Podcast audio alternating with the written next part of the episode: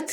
Это подкаст «Право слова», и мы его ведущие. Я Зоя Светова. И я адвокат Анна Ставицкая. Всем добрый день. Дорогие наши слушатели, вы, надеюсь, уже привыкли к тому, что наш подкаст теперь выходит каждую неделю, по вторникам.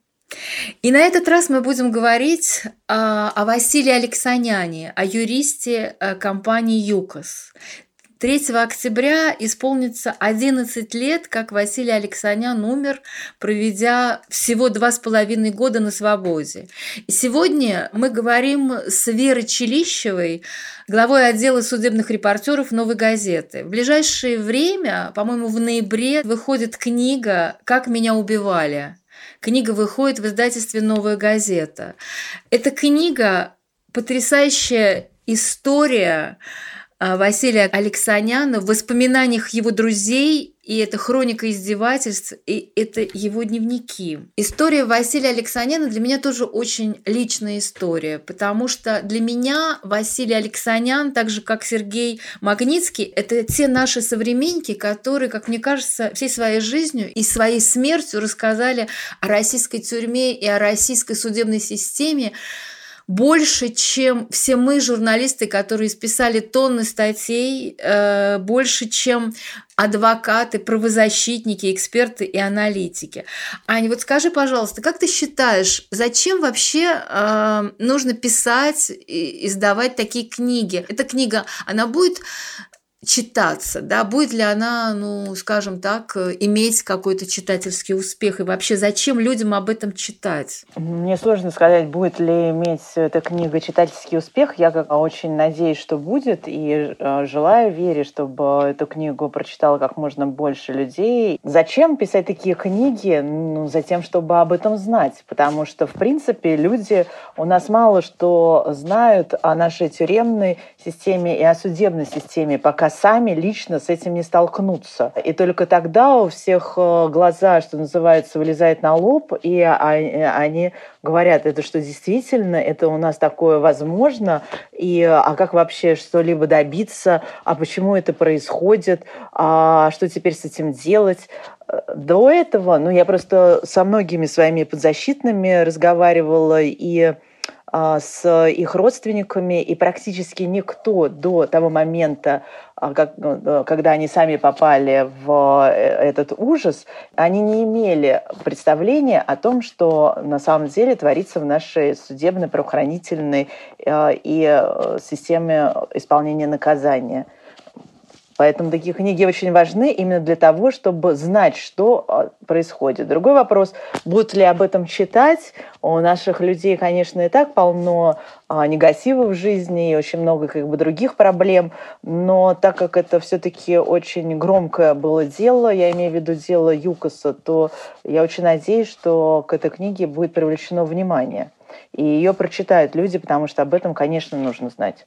Вера, простите, я допустила такую оплошность. Мы, мы с вами не поздоровались. Да, добрый день. Всем здравствуйте. Задам э, тебе, Вера, вопрос, мы с тобой на «ты». Угу. Но вот в предисловии ты объясняешь, что история э, Василия Алексаняна произвела на тебя столь сильное впечатление еще и потому, что это был э, один из первых твоих процессов, которые ты освещала – как судебный репортер. Да. А, а вот что э, изменилось за это время а, с того момента, когда ты в феврале 2008 года впервые увидела Алексаняна, и вот спустя 12 лет, когда ты уже стала, что называется, признанным судебным репортером, глава отдела судебных репортеров «Новой газеты», и вот какие ощущения твои от твоих первых процессов – а, от процессов, которые ты освещаешь сейчас, и есть ли какая-то разница между тем, что было в начале, и что вот ты наблюдаешь все эти 12 лет? А, я сейчас задумалась, и я думаю, что вот внутри меня ничего не изменилось, и я также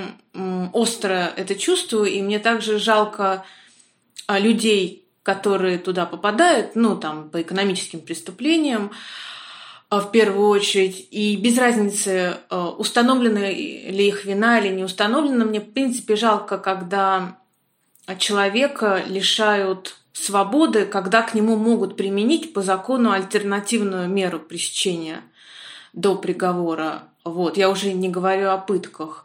И, в принципе, ничего, конечно, не изменилось. И за эти 12 лет в стране в сфере судебной системы. И, к сожалению, мне кажется, даже пыток стало больше. Меня вот потрясла очень история питерского предпринимателя Валерия Пшеничного, которого просто замучили в питерском СИЗО. Там какие-то зверства были страшные. И мне кажется, дно каждый раз пробивается все больше и больше.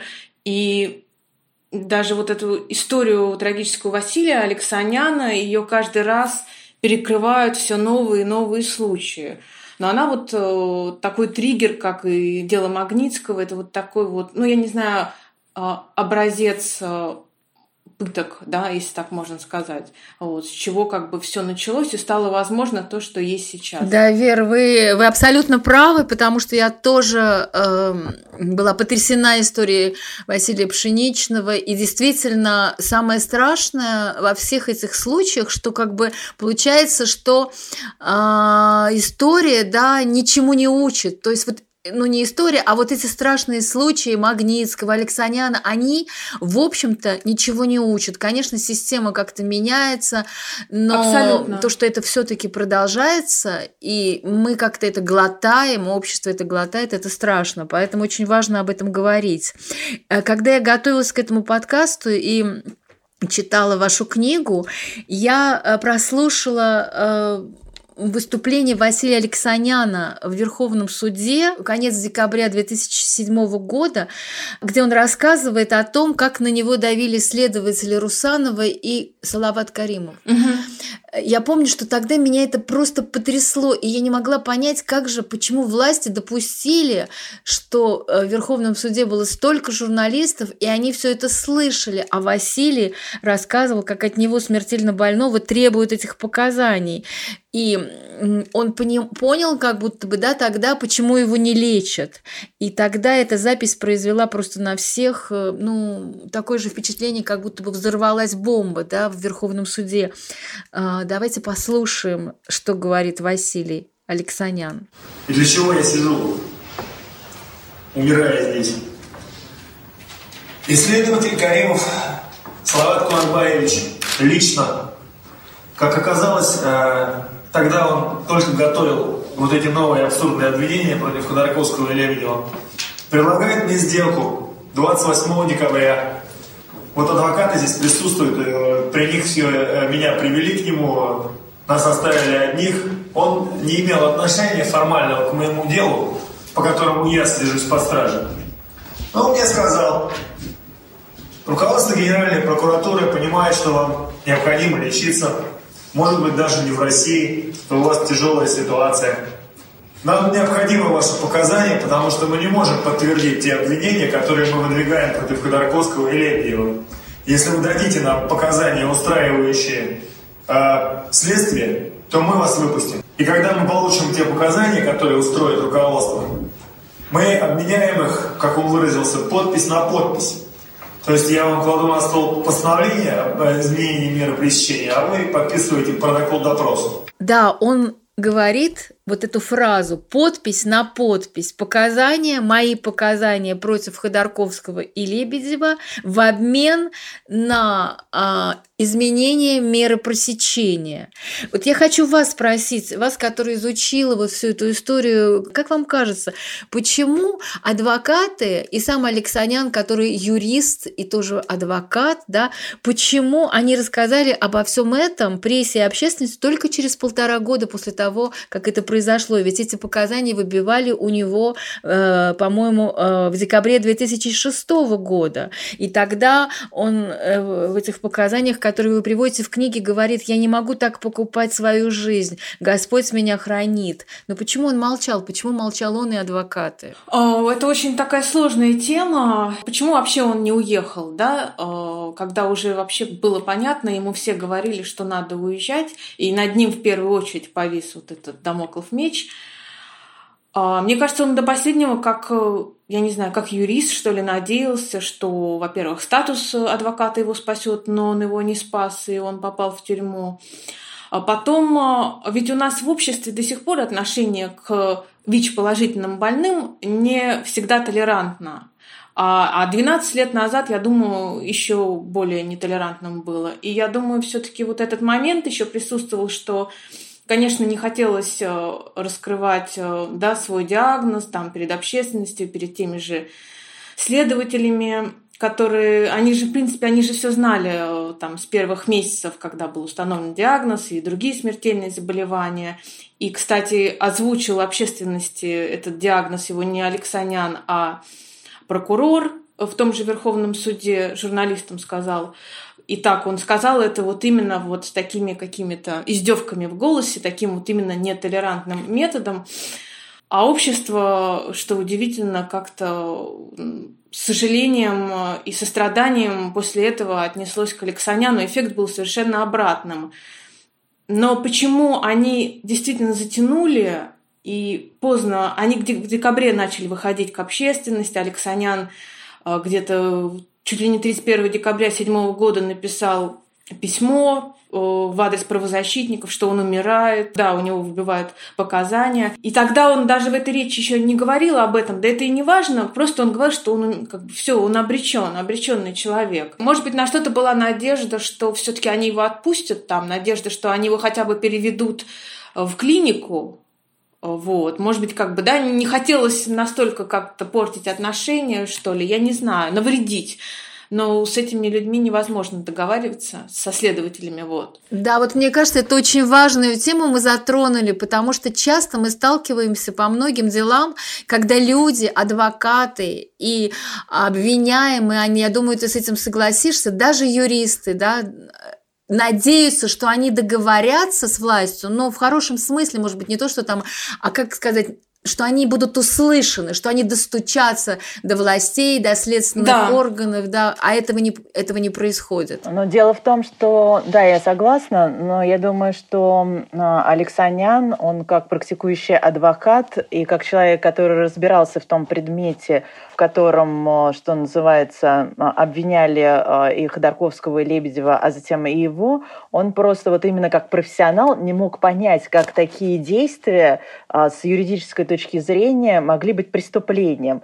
И я думаю, что именно поэтому он надеялся, что ну, это невозможно никоим образом натянуть на преступление и осудить людей, а тем более, если объяснить те обстоятельства, как был на самом деле, а, и тогда как бы следствие разберется и а, никого не накажет. То есть даже профессиональные юристы, они, а, не сталкиваясь вот именно с системой уголовной, Алексанян, он же был юристом корпоративным, они все-таки надеются на здравомыслие следователей, прокуроров и судей. Но, к сожалению, на такое здравомыслие надеяться не нужно к сожалению. Да, да, да, вот это та же самая история была с Сергеем Магнитским, потому что он был уверен, что он докажет на следствии в суде свою правоту. Ну, что делать? Потому что когда ты профессионал и разбираешь в своем предмете, то тебе и в голову не придет, как э, другие люди, которые тоже являются юристами и профессионалами, могут э, из э, вот этих вот законных вещей прийти к совершенно другому выводу и сказать на белое черное и на совершенно законные действия сказать, что это преступление. Ты вот в книге своей пишешь, что следователь Слават Каримов э, ну, вернее, что ты хотела этому следователю отправить официальный э, запрос uh-huh. просьбой об интервью, но потом не стало, потому что ну, боялась, что придут с обыском и заберут э, всю технику. Uh-huh. И ты пишешь, что хотела бы поговорить с ним в кафе и спросить, почему он э, себя так вел, почему он не давал лекарства Алексаняну, шантажировал его, требуя показаний. Ну, то есть задать ему те вопросы, которые, в принципе, э, волнуют любого нормального человека. Если бы ты все-таки эм, с ним встретилась, он бы согласился mm-hmm. на э, такую встречу, то что бы ты у него спросила все-таки? О, ну, я бы не под запись, я бы сказала, что я не буду вас записывать, э, что мне просто хочется по-человечески понять. И они рефлексируют вообще вот в такие моменты, когда они предлагают человеку, ну, сделку, да, самую настоящую сделку, вот. Э, как они задумываются вообще, вот какие-то шаги продумывают, а как этот человек будет вообще жить, если его не отпустят? Ну, то есть при всем их негативном отношении к этим богатым людям, да, тут есть этот элемент у следователей – а, ко всем, кто связан с Ходорковским.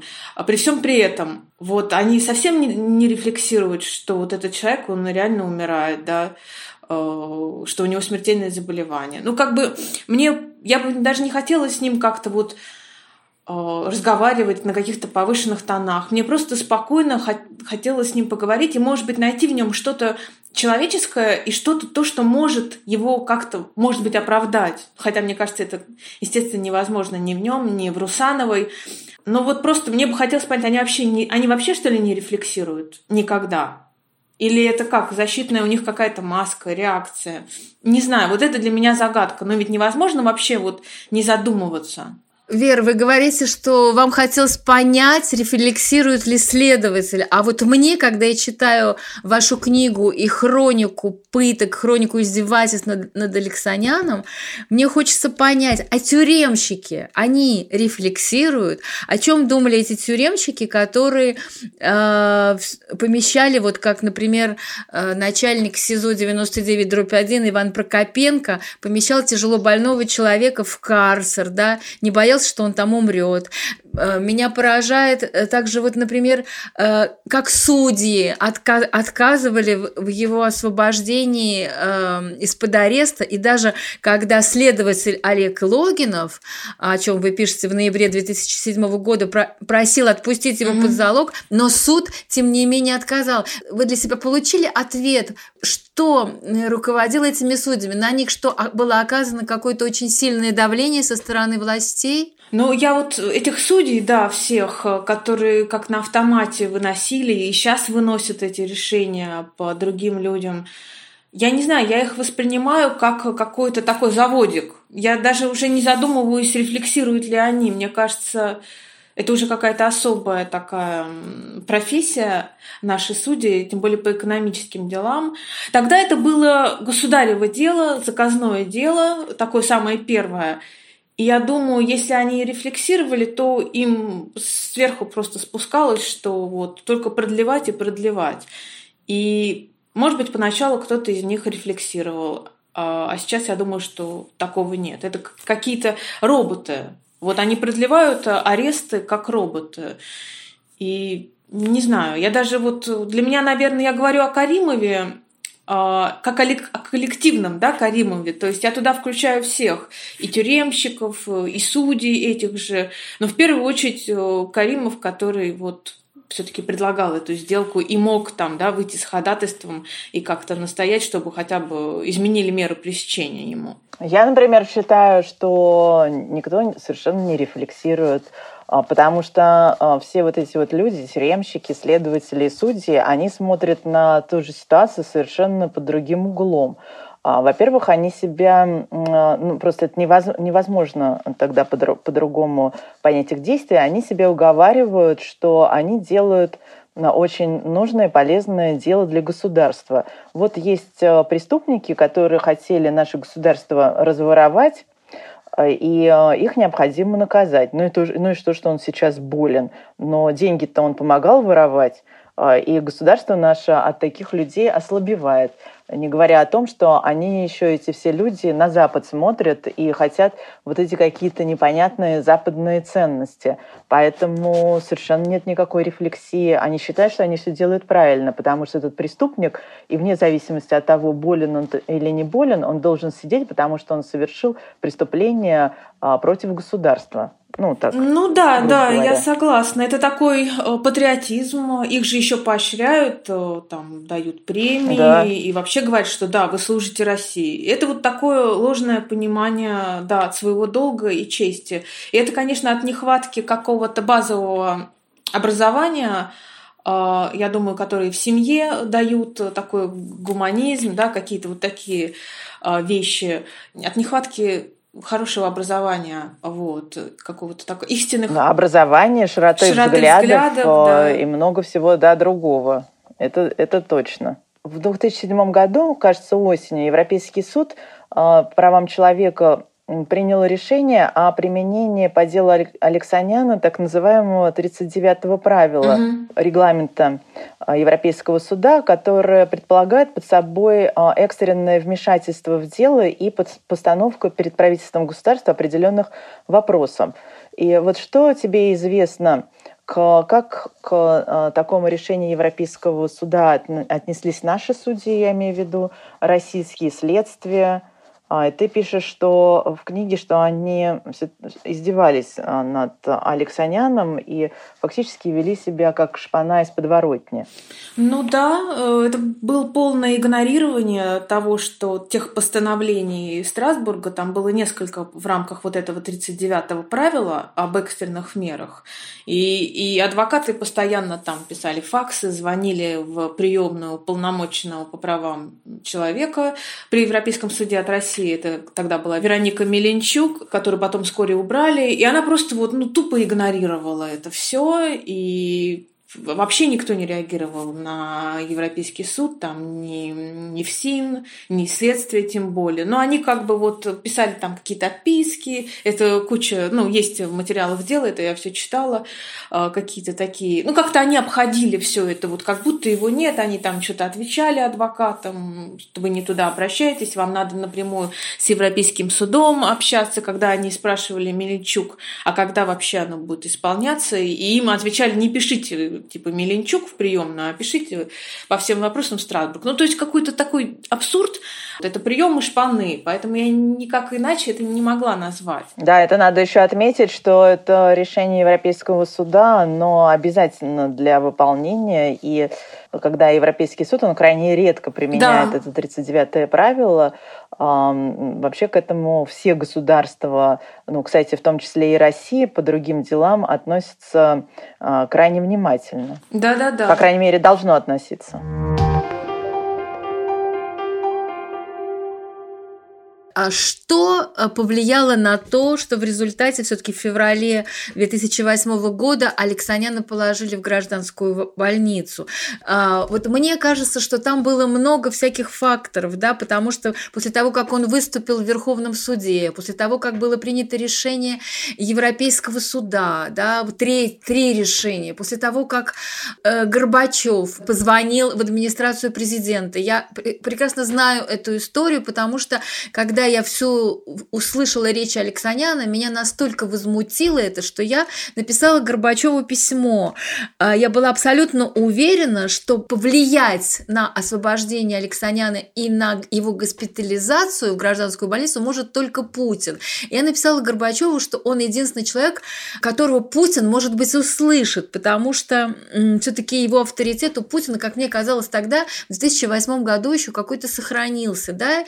И я вспомнила Горбачеву историю о политических заключенных, которых он освободил э, в советское время, да, когда их всех амнистировал, и он это сделал Именно после разговора с Андреем Сахаровым, который ему позвонил. И вот я просила Горбачева как-то повлиять на Путина. Я знаю, что он звонил в администрацию президента, точно не знаю кому, вот, но вскоре Алексанен был освобожден. Кроме того, мы знаем, что Михаил Ходорковский объявил бессрочную голодовку, находясь э, в, в Чите, да, в колонии, в колонии, по-моему, или в СИЗО, я точно сейчас не помню. Он э, тогда уже было второе дело, и он в СИЗО, да, в СИЗО находился. Давайте послушаем, как сам Михаил Ходорковский сейчас вспоминает об этой голодовке и объясняет, почему он ее начал.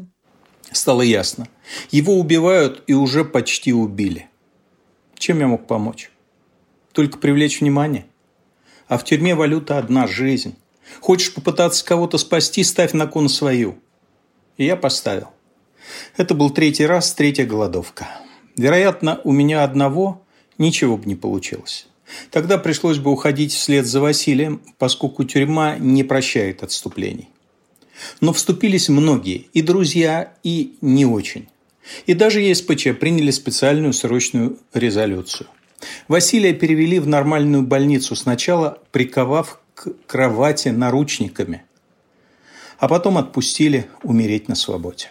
Ну и вот, и теперь возвращаясь к моему вопросу, что все-таки сыграло? Беспрецедентная общественная кампания, голодовка Ходорковского, Европейский суд, Горбачев, что сыграло? Мне кажется, конечно, все вот это вместе, потому что после того, как Василий произнес вот эту свою речь в Верховном суде, а, все и началось, да. Общество, это какое-то невероятное сострадание общества было а, к нему, причем очень разных слоев населения.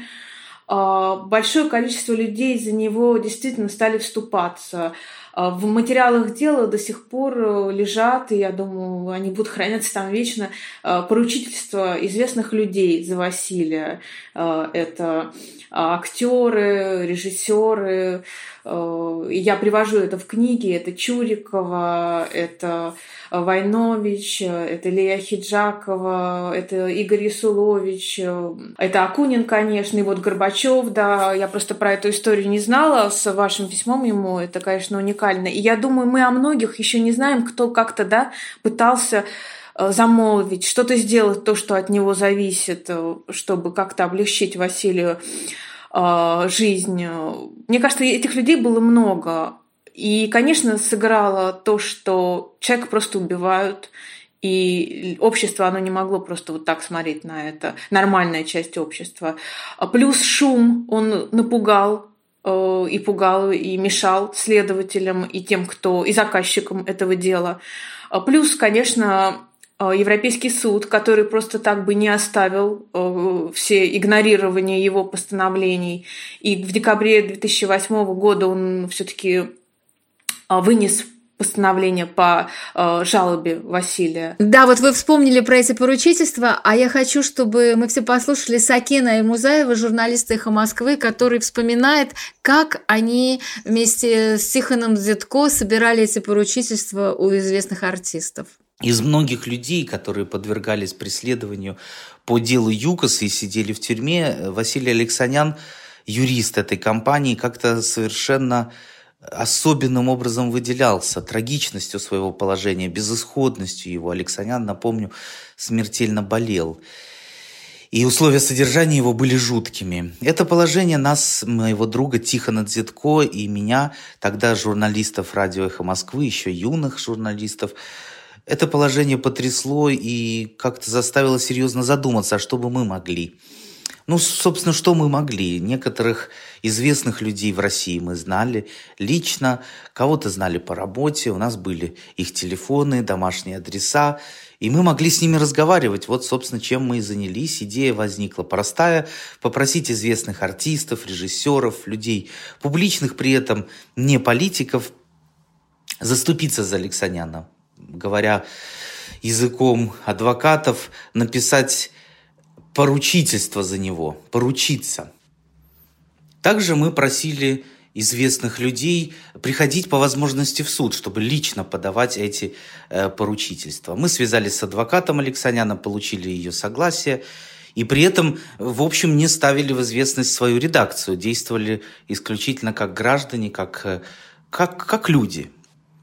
Наверное, поэтому история сбора подписей такая, в общем, формальная для людей, занимающихся вызволением из тюрем невинных или правозащита. Эта процедура очень ясна, понятна, никакой лирики в ней нет, но, видимо, потому, как мы отнеслись к этому, и все истории были очень человечными. Например, помню, как теперь уже покойный Михаил Михайлович Казаков долго расспрашивал о деле, сочувствовал Алексаняну, при этом весь разговор вел как-то ужасно смутившись, расспрашивая о нас, о том, кто мы такие. Владимир Войнович, писатель, пригласил нас к себе домой и очень быстро справился с делом, тоже расспрашивая нас, а после предложил выпить, как-то неожиданно предложил выпить рюмку за э, это, как раньше когда-то говорили, безнадежное дело. Очень трогательным оказался наш приезд в дом и не Чуриковой, вернее, не к ней даже, а к ее старенькой и уже тогда тяжело больной маме на юго-западе Москвы. Инна Михайловна встретила нас, тоже спросила подробно об этом деле, посочувствовала. Никаких сомнений подписывать, не подписывать, защищать, не защищать Алексаняна у нее не было. Но все-таки подписав, она решила поговорить со своей подругой, со своей коллегой и человеком такой же гражданской э, жажды справедливости с Лией Хиджаковой и Лия Меджидовна, которая тоже хотела подписать наше, э, наше поручительство. Оно было одинаковым для всех, только имена менялись. Тут же согласилась это сделать по телефону и делегировала Инне Михайловне Чуриковой право подписать за нее. И вот эта сцена – как две выдающиеся великие э, актрисы наши по телефону э, рассказывают друг другу, какая тут, какая тут палочка у буквы А, а как надо закончить подпись. И вот этот их очень трогательный, какой-то близкий диалог, наивный даже, э, очень хорошо я сохранил. Я помню, как Алексей Кириллович Симонов прочитал нам целую лекцию о важности подобных поступках. Помню, как Ясулович, Игорь Ясулович, блистательный наш педагог, артист и режиссер, не то что не сомневаясь, подписал поручительство, а тут же спросил нас, когда можно прийти в суд, когда нужно прийти в суд, и потом на суд пришел. К сожалению, наши поручительства не помогли Алексаняну. То есть как? Они помогли. Алексаняна все-таки выпустили, но выпустили умирать. Но прошло столько лет, а как будто вчера все было. И очень хорошо и я, и Тихон помним эту историю и часто ее вспоминаем.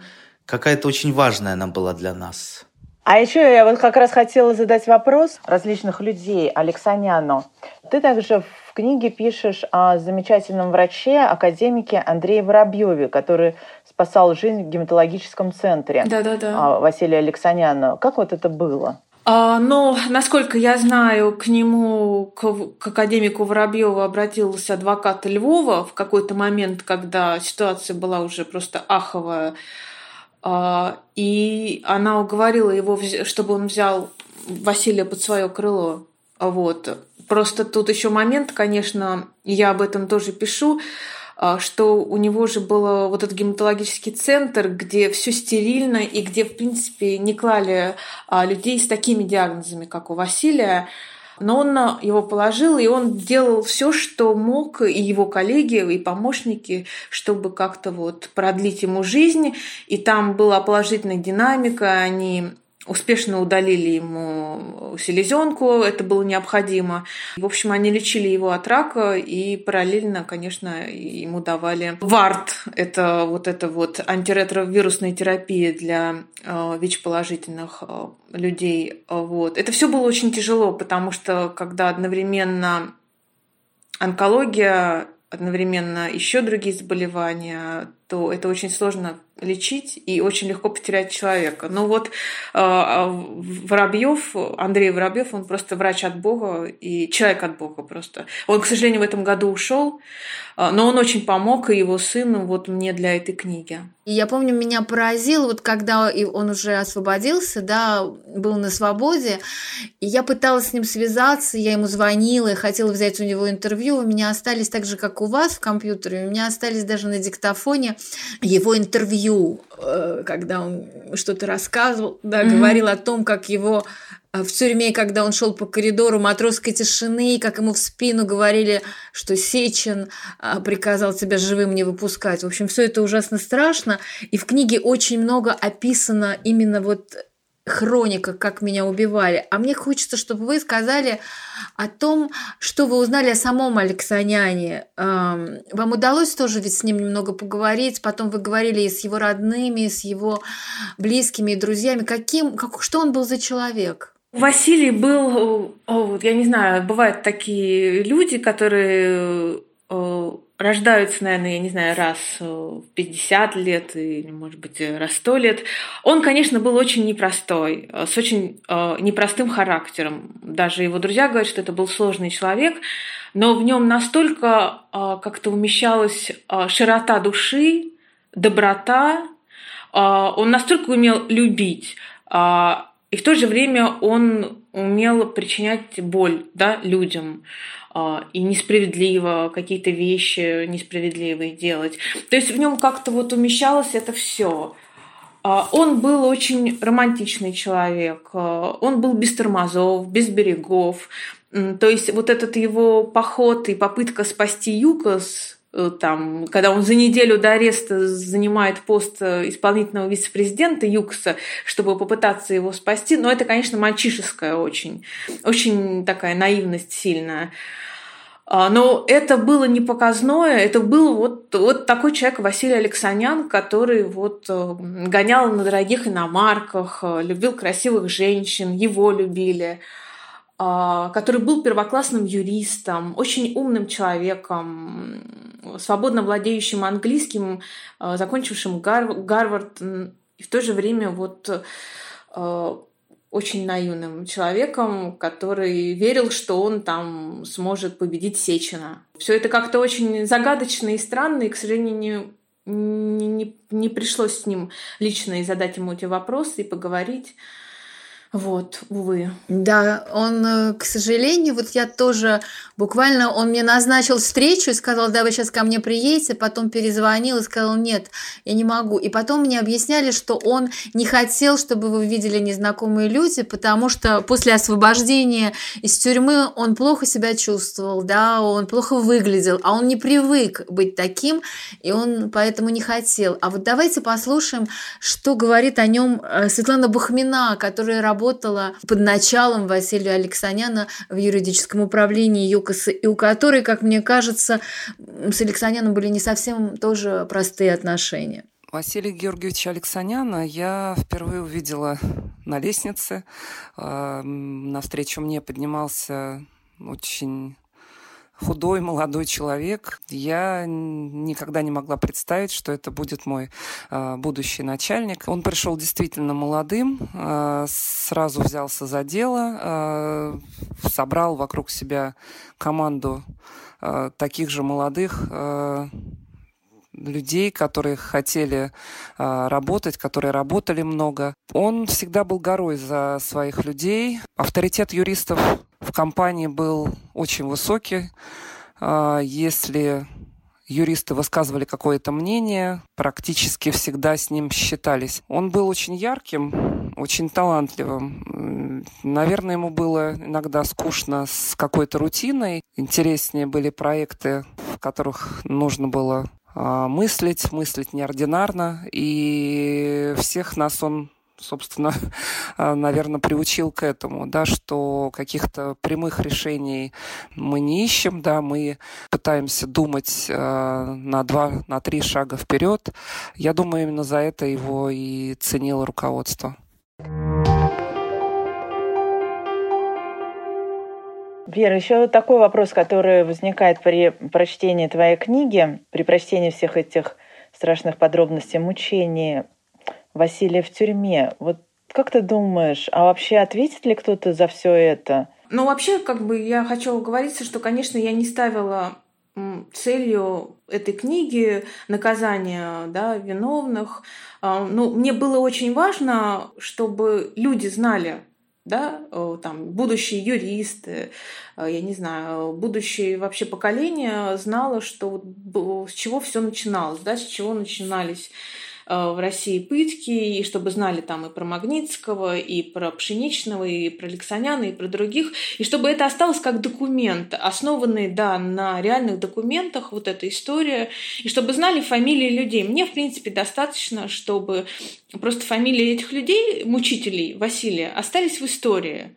Мне кажется, для их потомков это самое страшное, вот, и для них самих в первую очередь. А будут ли они наказаны? Они будут об этом все равно думать там в конце своей жизни, не в конце. Ну, как-то это им вернется все. Вот, потому что, ну, не может это вот просто бесследно как-то вот не аукнуться им. Вот. Конечно, мне хочется, э, как любому нормальному человеку, чтобы они как-то ответили за это. Но я из тех, кто не желает людям попасть в тюрьму и пережить то же самое, что пережил тоже Алексанян, или переживают каждый день у нас другие юристы и предприниматели, кто сейчас сидит. Мне кажется, важно еще сказать, что книга Веры – это еще книга о дружбе, потому что в ней звучат голоса друзей Алексаняна. В этой книге видно, насколько они потрясены, сокрушены и сожалеют о гибели своего друга, друга. И там есть в книге, конечно, э, главы и о предательстве, о том, как э, были люди, которые работали в ЮКОСе, которые предали ЮКОС. Но меня, например, поразила история э, Павла Ивлева, тоже юриста, который сотрудничал с ЮКОСом, и который был однокурсником Василия Алексаняна. И так получилось, что он узнал о смерти Василия, находясь в Америке, да, и он был на каком-то совещании вместе с Игорем Шувалом. Вообще я хочу сказать, что если бы не друзья Василия, не Павел тот же, не Рудольф Махитовян, не Армен Микаэлян и другие его однокурсники или однокашники, как Антон Дрель, то этой бы книги, наверное, не было. Вот не получилось бы, потому что действительно вы правы, это книга о том, как он умел дружить. И что касается Павла, ведь Шувалов Игорь их однокурсник был. И они тоже дружили, и Шувалов бывал дома у Алексанянов в родительском доме, в общем. А, ну, как-то вот жизнь их всех разнес, э, развела, и когда происходили вот эти вот трагические события, он как-то был в стороне. Ну, человек имеет право быть в стороне, это его право, но э, он смолодушничал, конечно, он говорил всякие патриотические а вещи про то, как законно дело Юкса, и Павел э, дал, конечно, ему такое своеобразное, ну, это я так, метафи, метафора такая, по морде за это. Впоследствии, уже после смерти Василия, э, опубликовал некий компромат, э, который у него был, как у человека, который представлял ранее интересы Шувалова. А, как юрист.